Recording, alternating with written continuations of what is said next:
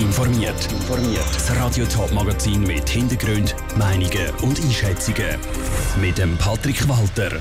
Warum auch ein paar Tage nach dem grossen Schnee zur Wintertour noch ein Haufen von der weißen Pracht rumliegt und was für Konsequenzen die Neustrukturierung vom Asylwesen im Kanton Thurgau für die Peregrina Stiftung hat, das sind Themen im Top informiert.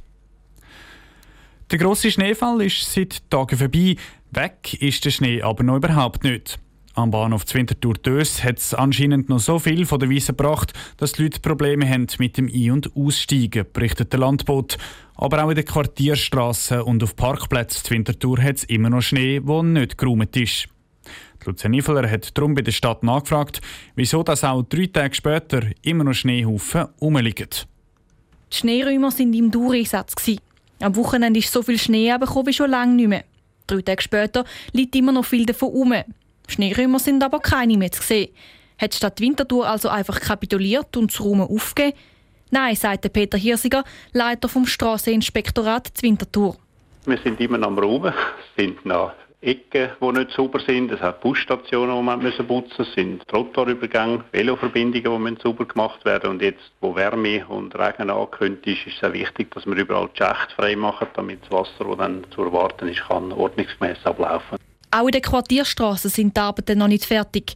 Dort fahren die Maschinen noch einmal durch und putzen den Rest auf die Seite. Dort wird der Schnee dann aber liegen gelassen, erklärt Peter Hirsiger.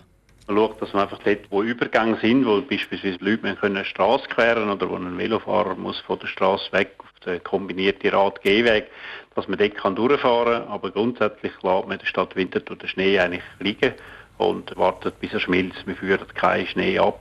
Weil sobald der Schnee aufgeladen ist, gilt er als Abfall und müsste entsprechend entsorgt werden. Darum liegt auch noch Schnee auf den Parkplätzen in der Quartierstraße. Auch der wird aber, wenn möglich, genug weit an den Rand geschoben, dass die Leute ihre Autos im Parkfeld können abstellen können. Und Schneeräumer passen auch auf, dass kein Auto mit Schneemaden eingesperrt wird. Damit auf dem Schnee, wo noch an den Rändern liegt, niemand ausrutscht, tut die Stadt zusätzlich noch salzen. Die letzte Nacht, wo es jetzt so kalt war, sind wir jede Nacht am Morgen früh ausgerückt und haben gesalzt. Und sobald dann äh, der Schnee ein bisschen weggegangen ist, werden wir dann schauen, dass wir die Häufen, die vielleicht noch sind, wo das Wasser herkommt, dass wir die auch entsprechend wegräumen Das wird die Stadt in den nächsten paar Tagen noch beschäftigen. Bis zum Wochenende sollte aber alles geräumt sein, was muss geräumt werden.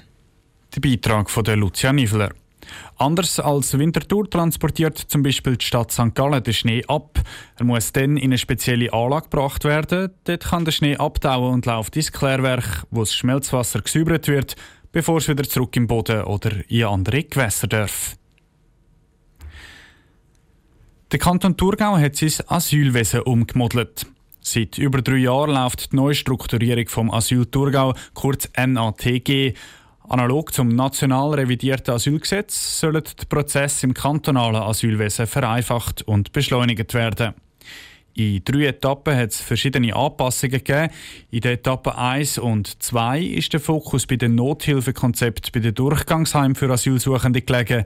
In der dritten und letzten Etappe sind jetzt Zuständigkeiten im Bereich des Asylwesen neu verteilt worden.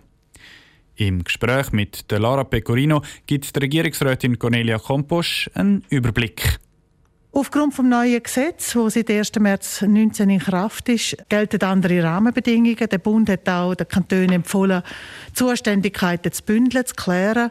Und da haben wir jetzt äh, in einem breiten Prozess, wo all die Betroffenen und auch Gemeinden mit einbezogen sind, äh, nach Lösungen gesucht, Varianten ausgeschafft und uns jetzt für das Modell entschieden, dass äh, die ganze Flüchtlingsbetreuung zum Kanton geht, in Fachstelle Integration. Die Sozialhilfe von allen Asylpersonen, von den Flüchtlingen und von den vorläufig Aufgenommenen, geht jetzt zu den Gemeinden. Und die Peregrine Stiftung, wo nach wie vor für uns ein sehr wichtiger Partner ist, wird sich konzentrieren wieder auf die Betreuung in den Durchgangsheimen. Konkret heißt das, die Thurgauer Gemeinden haben erweiterte Kompetenzen bekommen. Was sind da genau die neuen Aufgaben? Die Gemeinden haben sich jetzt bereit erklärt, die Personen wo ihnen zugewiesen werden, bei denen die Sozialhilfe zu berechnen und sie im Sozialhilfebereich zu begleiten.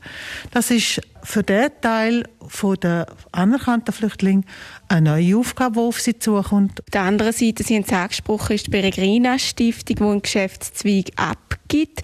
Was ändert sich da? Ja, für die Peregrina Stiftung ist das ein einschneidender Entscheid. Es ändert sich insofern, dass äh, wirklich auch Stellen jetzt in Frage gestellt sind bei der Peregrina Stiftung die ganzen Jobcoach und die Personen, die, die Sozialhilfebetreuung gemacht haben, da hat der Kanton eine klare Aussage gemacht. Wir sind äh, sehr bereit, der Peregrine Stiftung zu helfen bei einem sogenannten Sozialplan, also schauen, dass die Personen wieder eine, Lösung finden, eine berufliche Anschlusslösung finden. Und da wollen wir unsere volle Unterstützung anbieten. Cornelia Komposch im Gespräch mit Lara Pecorino. Betroffen vom Stellenabbau in der Peregrina Stiftung sind rund 15 Leute. Die Peregrina Stiftung im Kanton Thurgau konzentriert sich nach der Umstrukturierung wieder auf ihre Kernaufgabe, nämlich den Betrieb der Durchgangsheim und Nothilfeunterkünfte. Top informiert, auch als Podcast. Mehr Informationen gibt es auf toponline.ch.